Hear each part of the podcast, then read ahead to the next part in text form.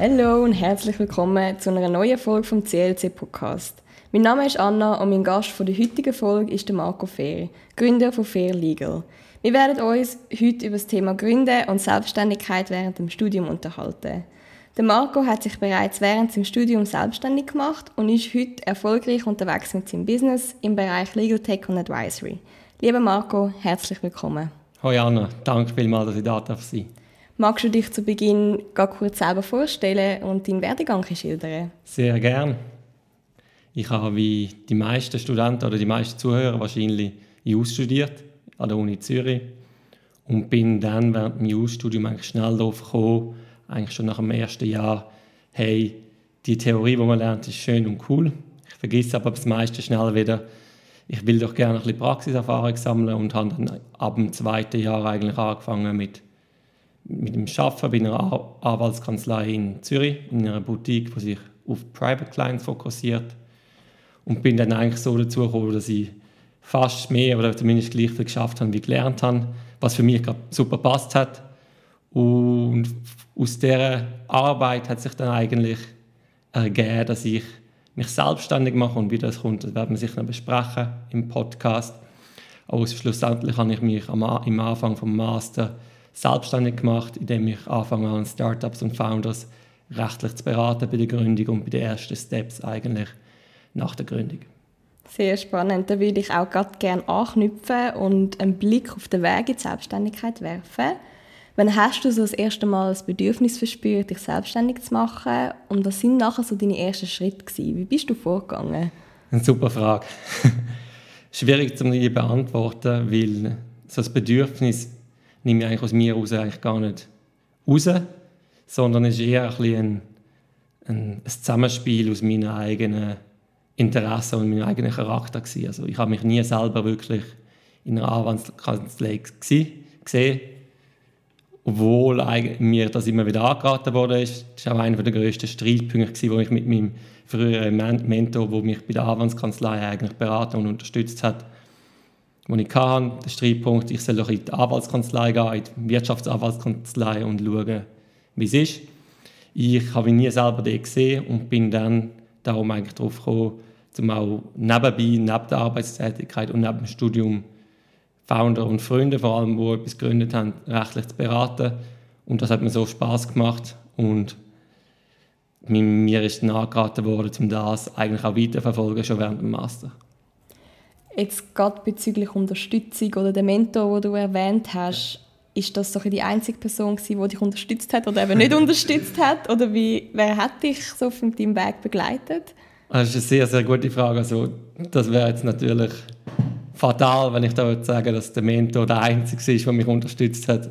Privat und beruflich sind es x Leute und ich glaube, ich verhalte mich da diplomatisch und mache keine große Aufzählung, weil sonst vergesse ich jemanden und dann äh, kommt das nicht gut, dann bekomme ich Schimpfis über. Was ich aber sicher kann sagen ist, dass mein Mentor, der Herr Dr. Edgar Palzer, den würde ich gerne erwähnen, weil der ist sehr wichtig war. Und er ist eigentlich auch der, der mir wo, de, wo ihm klar wurde, ist, dass ich nicht in eine Anwaltskanzlei wird gehen, wo mich dann gepusht hat und einen Anstoß gegeben hat, um dann meine Selbstständigkeit wirklich zu verfolgen und auch schon während dem Master zu verfolgen. Du hast vorher deine Kanzleierfahrung erwähnt. Hast du das Hast du mehrere Erfahrungen in Kanzleien gemacht oder hast du das auch noch weitergezogen, während du dich so schon selbstständig gemacht hast? Ich habe außerhalb von der Erfahrung, die ich gesammelt habe bei der Boutique-Kanzlei, keine Kanzleierfahrung. Von dem alles, was ich sage, ist eigentlich Spekulation oder höheren, höheren Sagens. Zudem, ich habe mich selber nie gesehen in einer Kanzlei und aus dem Gespräch mit Freunden und Freundinnen herausgehört eigentlich, dass das meine Intuition eigentlich mir wahrscheinlich recht gibt. Ich werde es wahrscheinlich nicht, nie wissen, aber es ist eigentlich das, was ich für mich dann entschlossen habe, hey, gang deinen Weg, und die Neugier ist da für die Wirtschaftskanzlei, einfach weil man hört halt vieles und vieles Cooles. Und die grossen Fälle werden in den Kanzleien gehandhabt. Ich bin momentan sehr, sehr zufrieden mit dem, was ich mache und meinen, Weg am gehen. Ich glaube, das können sich viele ins Herzen nehmen. Das ist sehr ein schöner Input. Jetzt würde ich gerne noch ein bisschen auf dein Business zu sprechen kommen. du hast schon ein bisschen angetönt, was Fairlegal macht. Magst du das ein bisschen ausführen? Vor allem würde es mich auch wundern, was du für eine Vision verfolgst mit deinem Business, was du für Ziel hast. Ja. Meine Ausgangslage oder was ich anbiete meinen Klienten ist eigentlich, ich tue ihnen im rechtlichen Bereich alles aus der Hand nehmen, was sie nicht wollen oder nicht können machen. Bei den Founders ist das meistens alles. also ich tue eigentlich von der Gründung her bis Startup größer wird und mit größer meine ich, bis sie, bis sie sich einen eigenen Legal Counsel können leisten können oder wirklich auf eine große Anwaltskanzlei angewiesen, sind, wegen dem Umfang vom rechtlichen Bereich. Bis dahin natürlich sie beraten. Und mein Fokus ist eigentlich darauf ausgelegt, dass man so weit wie möglich standardisierte Prozess, rechtliche Prozesse braucht, standardisierte rechtliche Dokumente braucht und nur dort wirklich Zeit und dann halt auch Kosten generiert, wo es wirklich individuelle Advice braucht. Und wieso genau Startups? Das heißt, wo hast du deine Erfahrung gesammelt, um deine Klienten heute überhaupt auf dem Gebiet können Kompetenz beraten? Das ist eine weitere gute Frage. Startups, die haben sich mir offenbart oder die sind mir eigentlich bekannt worden durch Freunde und Freundinnen, die Startups gegründet haben. Ich selber habe Erfahrung im Private Clients Bereich, wo wenn die Bereiche eigentlich sehr weit auseinander liegen, auch einige Gemeinsamkeiten haben. Also im Private Clients Bereich ist mir die rechte Hand von Privatpersonen, Unternehmer, Persönlichkeiten, die verschiedene rechtliche Angelegenheiten haben, sei es im, im erbrechtlichen Bereich, im Businessbereich, persönlichen Bereich. Und man ist ein bisschen dort genereller aufgestellt vielleicht als, als in einer Wirtschaftskanzlei, wo man sich wirklich eigentlich auf etwas spezialisiert. Und dort mache ich den Connex eigentlich zu den Startups, weil die Startups haben hauptsächlich auch Business, im Businessbereich Rechtsberatungsbedarf, aber es gibt ja diverse weitere Tätigkeiten und auch das, das Spektrum von Startup-Rechtsberatung ist relativ breit, dass ich eigentlich dort eigentlich den, den Holistic Approach, den gesamtheitlichen Approach eigentlich von der Rechtsberatung kann ausleben kann, mir gefällt. Und mir gefällt auch hauptsächlich der Enthusiasmus und, und die Visionen der Gründerinnen und Gründer. Und wegen dem macht mir das momentan sehr, sehr Spaß, um in diesem Bereich zu arbeiten. Dann würde es mich wundern, wie dein Alltag aussieht. Was sind so deine täglichen Aufgaben? Meine tagtäglichen Aufgaben? Hm, also, erstens ist es sehr abwechslungsreich. Aber wenn ich es jetzt müsste einteilen oder wenn ich es jetzt könnte einem groben Plan darlegen, dann wäre es eigentlich Klientenakquise, Klientenkommunikation, Klientenvertretung und dann eigentlich das Entwerfen von Rechtsdokumenten. Und jetzt vor allem auch was jetzt neuerdings eher ist, ist, dass ich rechtliche Prozesse und rechtliche Dokumente für Startups auch am Automatisieren bin und dort in diesem Bereich eigentlich relativ viel Gas probieren zu geben und das viel Zeit in Anspruch nimmt. Mhm. Und ich sage jetzt mal, welche Add-ons kommen so zu den Legal Skills? Wie lernt man die? Jetzt gerade in Bezug auf Gründen, sich selbstständig machen, ja. Kunden akquirieren. Also da gibt es sicher äh, x gute Start-up-Bücher, die eigentlich in diesem Bereich schon sehr viel vom, vom Unternehmerischen abdecken, was ich noch sagen kann, zu meinem Rechts-Startup eigentlich quasi, ist ein Skill oder fast der wichtigste Skill ist wahrscheinlich der Umgang mit Klientschaft. Also wie man sich gegenüber Klienten verhält, wie man mit ihnen kommuniziert und vor allem auch versuchen und sich sehr Mühe um die Sicht der Klientschaft gut zu verstehen. Das ist ein, das ist ein Skill, den man muss lernen muss. Das ist ein Skill, den man lernt, wenn man den direkten Kundenkontakt hat, den direkten Klientenkontakt hat und das ist etwas, was ich jetzt behaupte, ohne dass ich es mit 100% Sicherheit kann sagen kann, dass man die in der Selbstständigkeit mehr hat als in einer Anwaltskanzlei. Und das ist auch das, wichtigste Asset, das man eigentlich muss, wo man eigentlich muss daran arbeiten muss. Mhm. Jetzt auch in diesem Bezug, gibt es etwas oder was genau aus deinem Studium hilft dir heute bei deiner Tätigkeit weiter?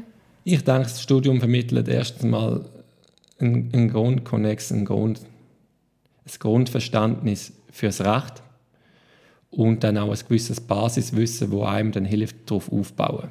Also, so wie ich das Studium gesehen habe, ist es, es hilft dir nichts im Bereich von, wenn du jetzt sagst, okay, heute muss ich das und das machen, aber du kannst die Sachen gar nicht angehen, wenn du das Studium gar nicht gehabt hättest. Also erstens das Grundverständnis fürs Recht. Es ist noch, ist noch spannend eigentlich, wenn man dann mit, mit Founders diskutiert oder mit, allgemein mit Leuten diskutiert, die keinen Rechtshintergrund haben. Die Ansichten oder wie man etwas anschaut, ist völlig anders. Und das ist etwas, was man lernt im Studium und dann das Basiswissen, wo immer wieder hoffentlich führen blitzt in der Alltagspraxis, ob es jetzt irgendetwas ist aus einem Schuldbetrieb, aus einem Konkursrecht, wo man eigentlich in der Praxis so schnell braucht, oder etwas anderes. Nochmal zurück zu deinem Business.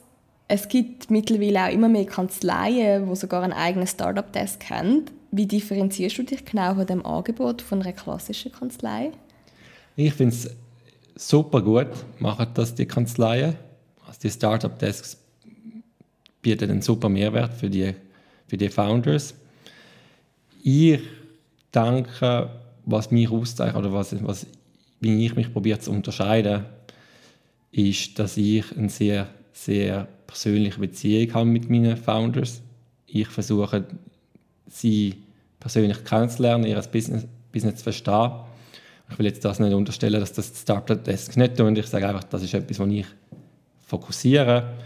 Und dann glaube ich auch, dass ich weil ich noch auch in einem jungen Alter bin, gut kann Founder verstehen, ein gewisses Verständnis haben, für was ihnen wichtig ist und wo sie anwenden und ihren Optimismus für die Zukunft eigentlich share tun. Das ist etwas, was ich denke, zeichnet mich aus oder auch meine, meine Arbeit. Und dann denke ich auch, dass mir oder ich versuche immer wieder einen pragmatischen Ansatz zu finden. Das heißt, entweder ist es eine standardisierte Lösung, wenn es möglich ist, oder etwas, wo ich dann der Klientschaft Möglichkeit gibt, zu sagen, hey, los, wir, wir können etwas einfacher und kosteneffizienter machen, beziehungsweise wir können jetzt eine Vorlage brauchen, wo eine gewisse Rechtsunsicherheit hat und das kann rechtliche Konsequenzen haben Du musst entscheiden, wie du das machen willst. Ich würde da anraten, eigentlich individuelle Advice von mir in, oder von jemand anderes in Anspruch zu nehmen. Aber ich verstehe natürlich auch völlig, wenn du sagst, hey, der Rechtsbereich oder das Budget für Legal ist momentan von meinen paar tausend Franken, die ich auf dem Konto habe oder was, was auch immer ich mache, nicht um. Dann machen wir es so und dann versuchen wir es auch etwas mal vielleicht ohne die rechtliche Sicherheit, wo man vielleicht eigentlich gerne als, als Startup-Berater wird vermitteln oder als Startup-Lawyer wird vermitteln, weiterzumachen. Wenn wir jetzt gerade schon beim Thema Kanzlei sind, zahlst du dir einen Lohn aus oder bist du nur am Bootstrappen, wie man so sagt? Denkst du, dass du im Vergleich zu einer Wirtschaftskanzlei angemessen verdienst oder in Zukunft verdienen wirst? Gerade auch im Hinblick zum Risiko, das du als Selbstständiger trägst. Spannende Frage.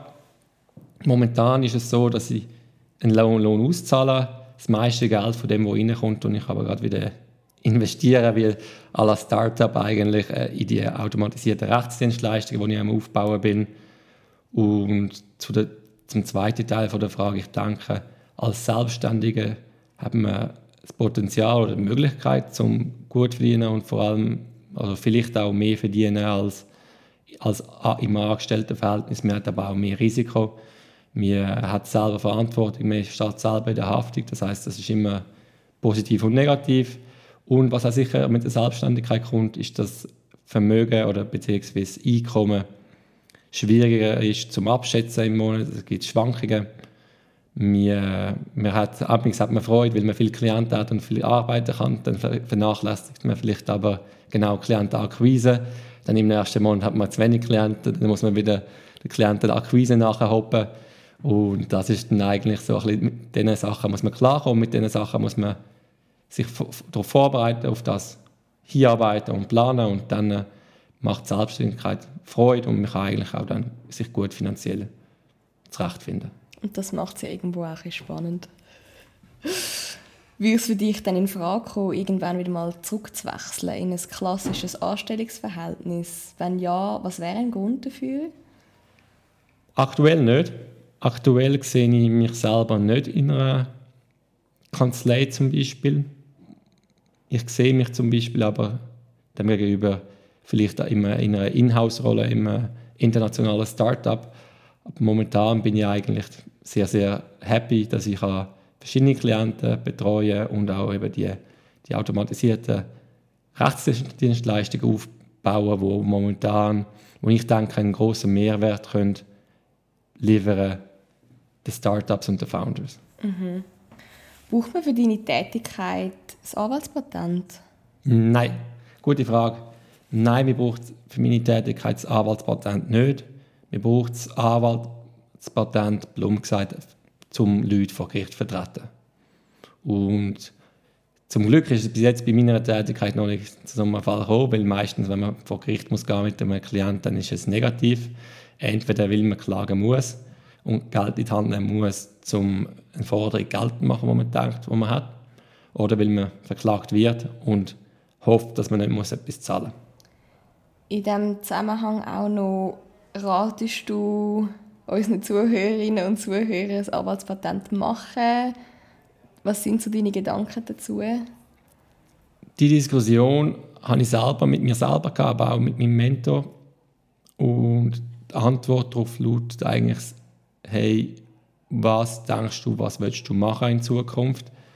Und wer wird dein Arbeitgeber sein, beziehungsweise wirst du selber dein Arbeitgeber sein? In den meisten Kanzleien, und da rede ich nicht aus Erfahrung, sondern ich, ich tue das einfach unterstellen momentan, ist ein Anwaltspatent nicht nur, nicht nur ratsam, sondern fast erforderlich. Oder wenn man will etwas erreichen in den, bei diesen Arbeitgebern, muss man das Anwaltspatent haben.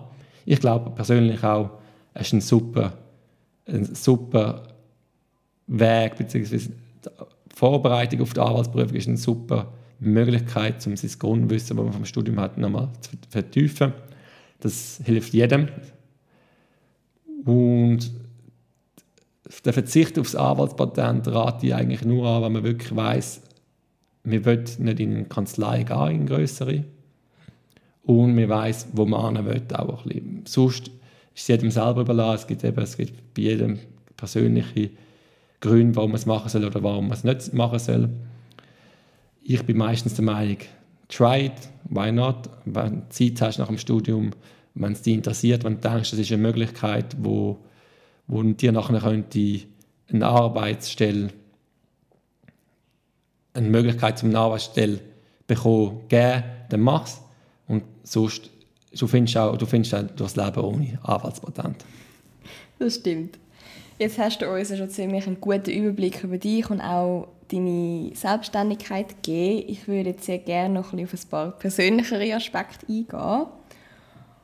Und zwar jetzt gerade in Bezug zum Gründen oder der Anfang von so einer Selbstständigkeit ist, ich nehme jetzt mal an, mit vielen Herausforderungen verbunden.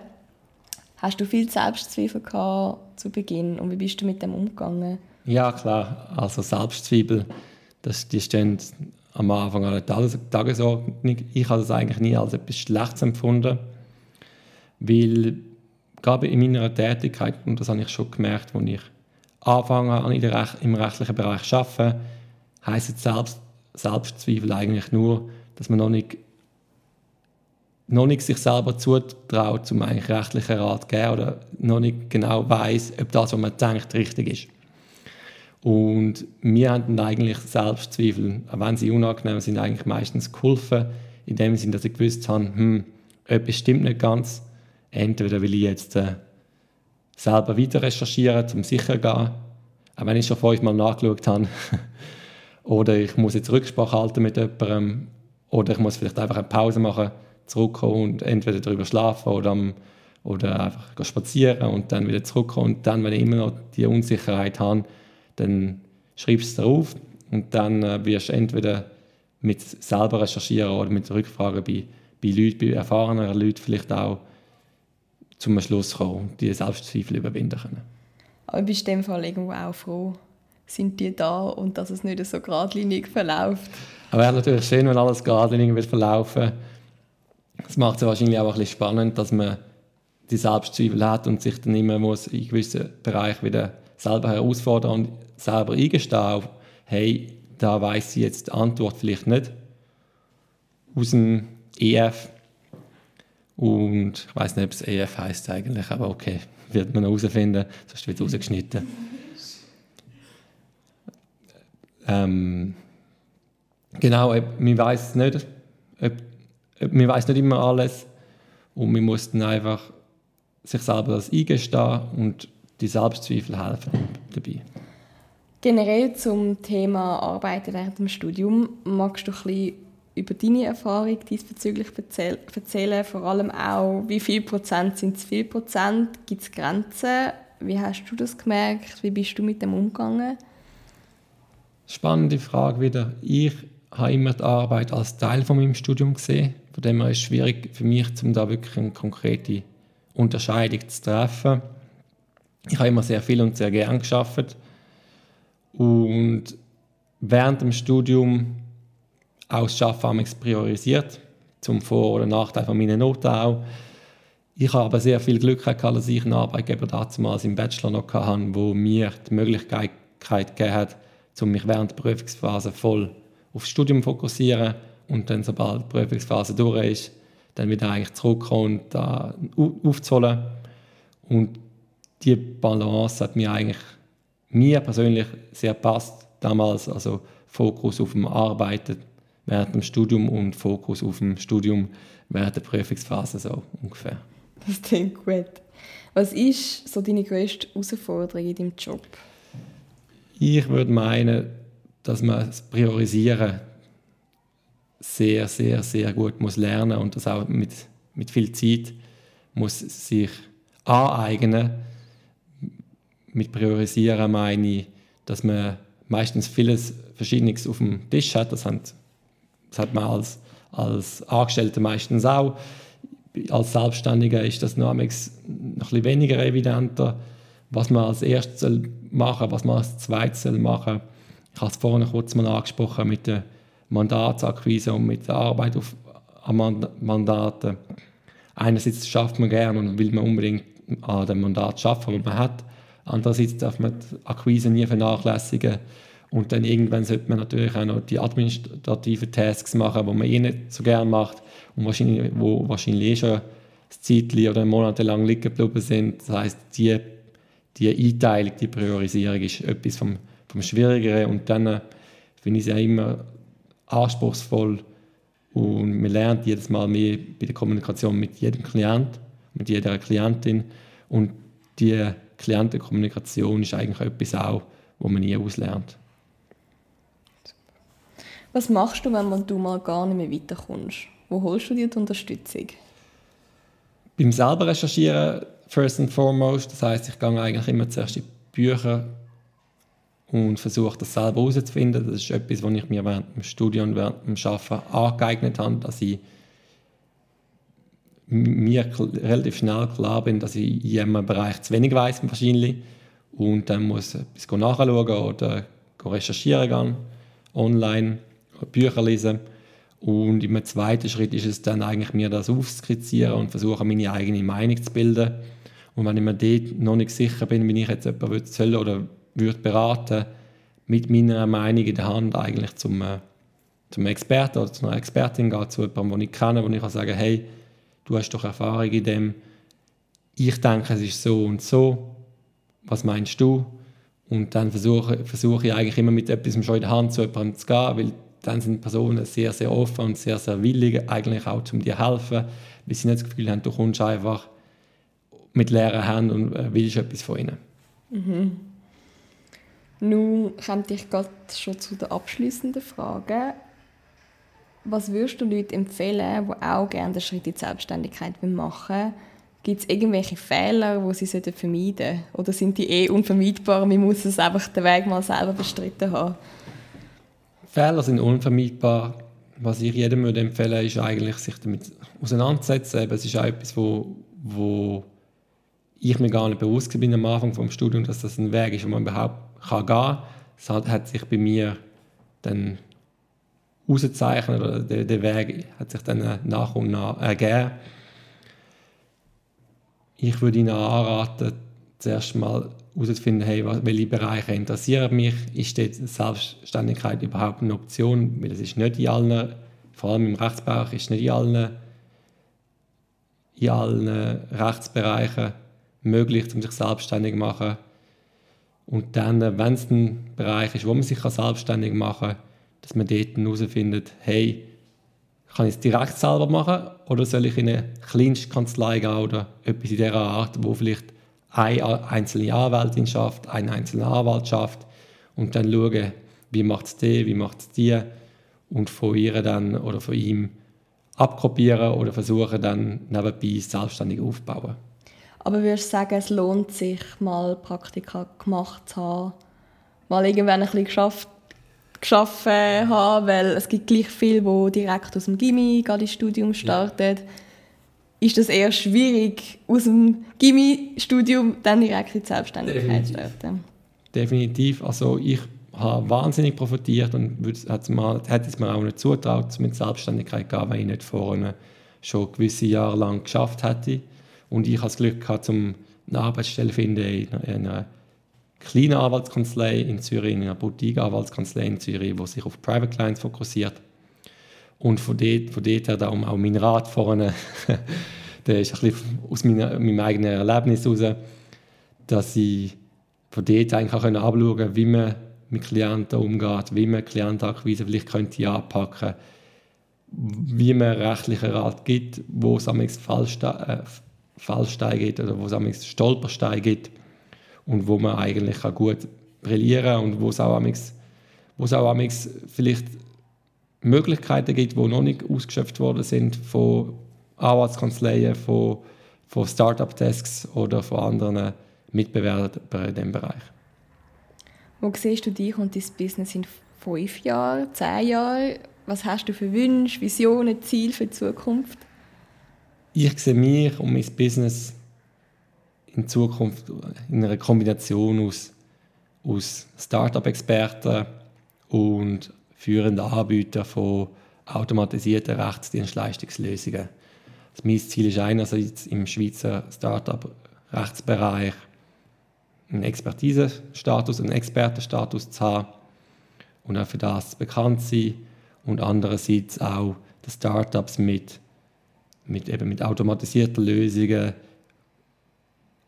können ermöglichen kosteneffizient gründen, kosteneffizient mal ihre, ihre Startup-Idee ausleben, bevor sie zu viel Geld müssen ausgeben für Legal. Und das ist etwas, wo man immer mit einem Disclaimer muss sagen, es, es ist, in gewissen Fällen ist es notwendig, äh, für, für rechtliche Angelegenheiten viel Geld auszugeben. Im Startup-Bereich ist es einfach sehr, sehr eine schwierige Frage zu beantworten.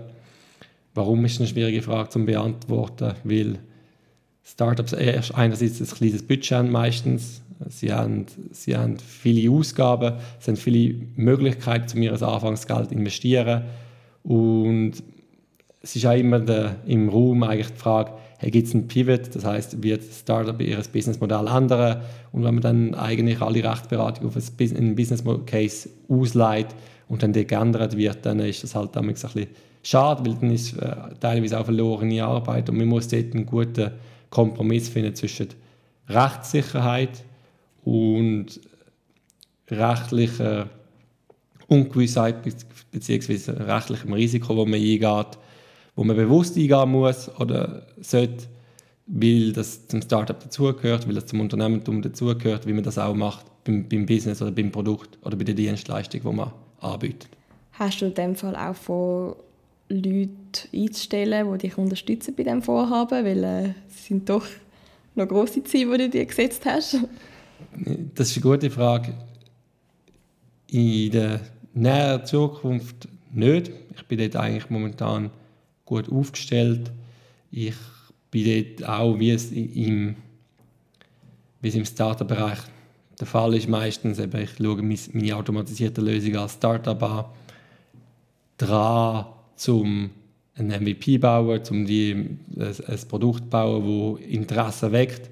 Und dann äh, falls das Produkt dann ankommt am Markt, das wird man auch immer herausfinden, erst sobald man auf dem Markt ist, um dort dann können die Entscheidung treffen, hey, wie geht es weiter, welchen Fokus setze ich aufs, auf die automatisierten Lösungen, wo stehen meine Klienten, was würde ich eigentlich machen? Und das wird sich ergeben.